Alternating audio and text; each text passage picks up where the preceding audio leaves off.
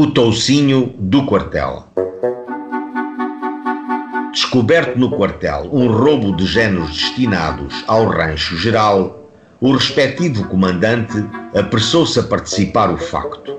Os presumidos delinquentes eram os soldados números 199 da 6 Bateria, 1001 da 1 Bateria e 308 da 7 Bateria.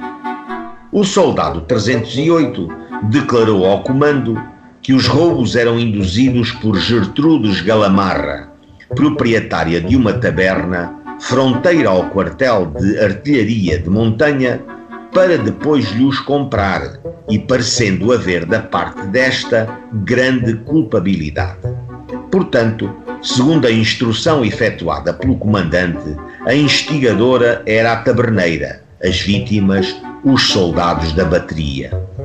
Ouvidos os soldados 1001 e 308 pelo senhor juiz, disseram estes que apareceu na cozinha geral do quartel de artilharia de montanha o rancheiro More com uma garrafa de vinho trazida da taberna das Gertrudes.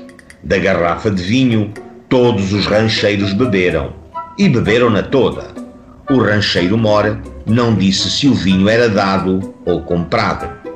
Uma semana depois, um dos soldados artilheiros levou à taberneira Gertrudes 4 quilos de toucinho. Efetivamente, ao toque do recolher, o 308 deslocou-se ao muro da cerca do quartel com o toucinho.